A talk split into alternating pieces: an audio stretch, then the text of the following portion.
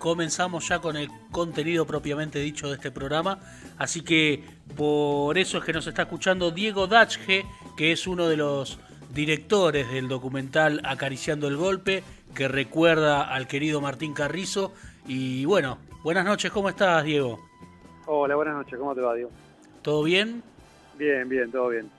Bueno, eh, el, el, estreno del documental pasó para el 22 de marzo, ¿verdad? Sí, sí, sí, por sí nos cambiaron la fecha del Teatro Vorterix, eh, nos cambiaron la fecha por una cuestión de logística, este, así que bueno, lo pasaron para el 22, era el 15, se pasó al 22. Muy bien. Bueno, ¿qué nos podés adelantar acerca de lo que vamos a ver el 22 en Acariciando el Golpe? ¿Y cómo fue que se fue también gestando esta idea y el contenido que cuenta con el testimonio de Martín, que es importantísimo, además de el de un montón de músicos que, que lo vieron de cerca también, ¿no?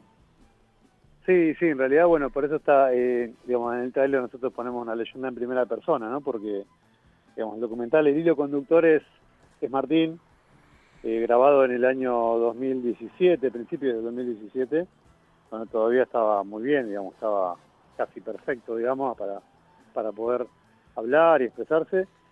Eh, y sí, eh, bueno, él es el hilo conductor, empezó a contar un montón de anécdotas, eh, surgió como una entrevista medio improvisada en ese momento y lo grabamos. Y nada, a partir de ahí tuvimos un montón de material como para empezar a armar algo.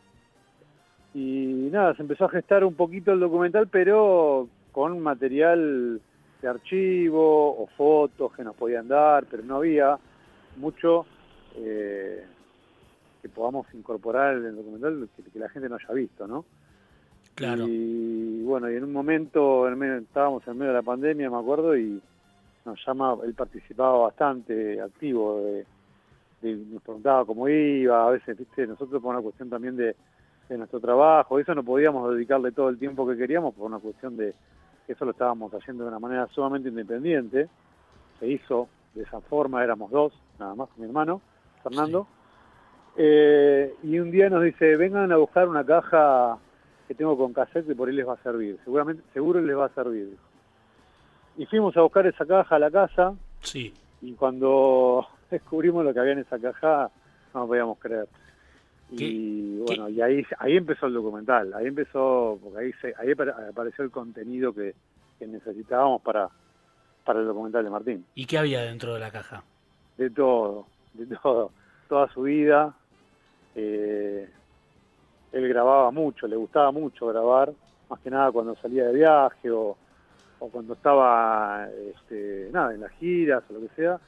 Así que había mucho material personal de él, eh, tanto de su familia, de, cuando él eh, empezó a tocar en la primera banda, como a los 15 años. también había cosas grabadas de eso, con la primera banda que tuvo. Y nada, después apareció Animal, después apareció Cerati, y bueno, y ahí hay un montón de material, después de la vuelta de Animal, todo eso está todo registrado por su cámara al detalle. Eh, bueno, y, todo eso empezó a, darnos de comer como para, para empezar a, llamar gente que participaba de esas imágenes y bueno, que empiezan a contar, bueno, nada, cómo, cómo vivían esas situaciones con Martín siempre teniendo como hilo conductor lo que él nos contó en esa primera entrevista, ¿no? Bien, usted... De aproximadamente dos horas estuvo hablando. Ustedes claramente tenían un, vínculo anterior con Martín. Sí, sí, sí, sí. Nosotros, mi hermano lo conoció al principio, en el 2010. Yo lo conocí, digamos, en persona en el 2013 más o menos, pero bueno, sí, teníamos un vínculo, no te digo que contra amigos, pero sí, la verdad, había una amistad eh, muy grande y y Martín igual siempre es una persona muy muy amorosa, muy muy querible. Entonces, eh, nada, se generó como un vínculo que estaba muy bueno, siempre desde el lado de, lo humano, ¿no? Porque en la profesional no habíamos compartido casi nada, salvo registrarlo a él en sus recitales del indio, que es de, lo que trabajábamos nosotros y por eso lo conocimos, a través de los recitales del indio que íbamos a cubrir todos los años, o por lo menos, bueno, cada vez que se hacía un recital, y ahí lo conocimos, pero nunca habíamos trabajado juntos hasta esto, ¿no? Bueno, eh, es, es fuerte esto que contás también porque eh, nosotros, por ejemplo, no, tuvimos la oportunidad de estar con él, ni de entrevistarlo, ni, ni de conocerlo, pero era un tipo que, que nosotros, desde la distancia, eh, siempre percibimos lo mismo, ¿no? lo mismo que vos decís, un tipo súper eh, que, tenía una manera de, de, expresarse y de comunicar que era muy especial. Y, sí, sí, totalmente. Y, y, eso me parece que es lo más lo, más loco de, de, Martín, cómo notar cómo, cómo, lo quiso la gente, ¿no? Cómo, lo quiere la gente y cómo también eh, se, movilizó el público a partir de su situación eh, tan, tan dura, ¿no? Sí, eh, nosotros cuando empezamos a, hacer las tratativas de producción con las personas que íbamos a entrevistar, cuando les decíamos para qué era, eh, se nos abrían las puertas inmediatamente, se nos recibían con los brazos abiertos en cualquier lado, porque era para Martín. Entonces, no, no solo no te podían decir que no, sino que aparte querían participar y querían contar lo que sea, querían estar ahí.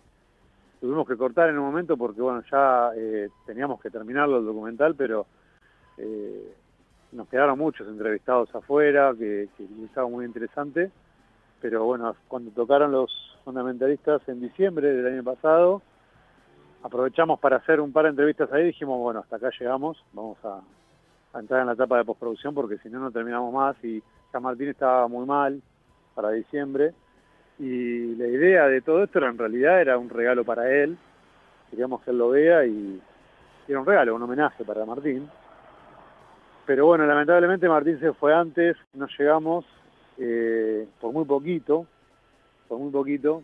Igual ella, insisto, estaba bastante mal también de antes, no es que por que llegamos, quizás por ahí no, no iba a poder verlo tampoco, pero eh, nada, nos quedó ese esa cosa, ¿no? Hay un trago amargo de, que por lo menos nos hubiese encantado que lo vea. Lo importante es que él, él sabía eh, el trabajo que estaban haciendo y, desde qué lugar lo estaban haciendo también. Sí, aparte ya te digo, participaba mucho, muy activo, de cómo van con esto, les sirvió esto, fíjense que pueden hablar con fulano.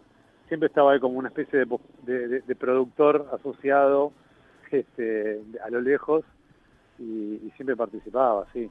Y yo creo igual, más allá de que yo no soy muy creyente, pero yo creo que ayer estaba Martín, porque te juro que había, bueno, el lunes en realidad, no digo, había un ambiente muy muy raro, ¿no? Era estaba la batería de él, armamos la batería de él al costado del escenario, en la pantalla y, la familia se sacó fotos con la batería y estaban todos ahí, fue súper emotivo. Estamos hablando de lo que fue el preestreno. Claro, sí, hicimos un preestreno para invitados, eh, la familia de Martín, la familia de Gustavo, eh, la gente de Animal, bueno, la, gente que participó en el documental y algunos invitados nuestros. Y bueno, si eso hoy como un estreno, como una van premier, eh, el lunes. Y bueno, ahora el martes que viene ya es para, para el público. ¿Y el público cómo, cómo tiene que hacer para asistir? Yo, cuando me enteré de, de esta producción, compartí la imagen en, en, en Twitter y hubo personas que me preguntaron ¿Cómo hay que hacer para asistir? Y la verdad es que no tengo esa información, así que aprovecho para eh, preguntártelo y lo explicamos. Sí, esa función la está organizando la Radio Vorterix, porque el lugar es de ellos. Sí. Y bueno, en principio ya te digo, la idea era ir a, era hacerlo en el teatro, eh, pero bueno, estamos ahí, es, al lado del teatro, donde se hace, y las, las entradas las regalan o las sortean ellos creo que a través de Twitter, me parece, porque depende de cada programa también. Sé que están regalando como 20 entradas por programa, una cosa así. Son 200 en total. Ahí está. Bueno, va, a haber que prestar atención a la, a la programación de Vortex. Igualmente, igualmente no es que después que si uno se queda fuera de eso no lo va a poder ver. La verdad que eh, nos sorprendió la cantidad de propuestas que empezaban a aparecer de todos lados para poder llevar la película. Eh, de todos lados, así que tenemos que organizarnos con eso y empezar a, eh, nada, a rodarla con la peli, ¿viste? en los lugares que más se pueda, siempre y cuando la logística lo permita, eh, nosotros estaremos ahí con la película llevándola para todos lados. Bien. Eh, ¿Hay alguna fecha ya confirmada más allá de la del 22 de marzo? todavía no, no, no, no, primero queremos terminar esa. Bien. Y una vez que estemos con esa fecha, eh, ya bueno, hay una persona que se está encargando de, armar una especie de grilla como para poder ordenarnos y no pisarnos con las fechas y los lugares. Y yo ya creo que mitad de, abril ya va a estar la próxima y fines de abril creo que la otra, pero todavía no sabemos, no está confirmado el lugar. Bien, bueno, eso nos vamos a enterar por, por redes sociales. por, redes sociales, en nuestras redes sociales personales o la de Tres al Cubo Estudio, que es la nuestra. Ahí vamos a estar tirando toda la información. Y también el lugar que organice, imagino que también se ocupará, ¿no? Ok. Bueno, entonces vamos a estar ahí expectantes. Vamos a tratar de, de conseguir entradas para el 22. Y si no, eh, vamos a estar ahí atentos, porque la verdad que acá en, el estudio de Radio Arroba la gente de Circo Romano está muy interesada en, conocer ese material que seguro debe tener eh, un montón de historias y un montón de, anécdotas para, para recordar a Martín como, como, lo que fue y, desde el lugar que se merece. Tal cual, sí, sí, sí. Yo creo que el lunes tuvimos como un termómetro de, cómo repercute en la gente y fue más de lo que pensábamos. Bueno. Eh, más de lo que pensábamos. Así que, más allá de que era un público especial, porque no era el público en general, pero el público en general lo quiere igual, entonces, viste, no va a cambiar mucho la cosa. Creo que va a ser también fuerte de la misma manera. Bueno, bueno, bueno, vamos a estar ahí atentos y, esperamos verla próximamente. Te agradecemos, Diego, y el mayor de los éxitos para lo que se viene con, con, este documental y, y ojalá lo, lo podamos llevar a, a todos los puntos del país y que, la mayor cantidad de gente posible la vea y el que no sepa quién fue Martín se entere también. Y, Sí, sí, eh, siempre, o por lo menos la premisa es que en los lugares donde se, exhiba eh, la entrada sea libre y gratuita. Bueno, ahora están organizando con un centro cultural con alimentos no perecederos, digamos, pero no, no, se va a cobrar entrada para ver la película. Bueno, eso es, pero a veces, eso es importante. Claro, sí, tendrá una, cada lugar organizará la cuestión de, del aforo, ¿no? Bien, bien, bien.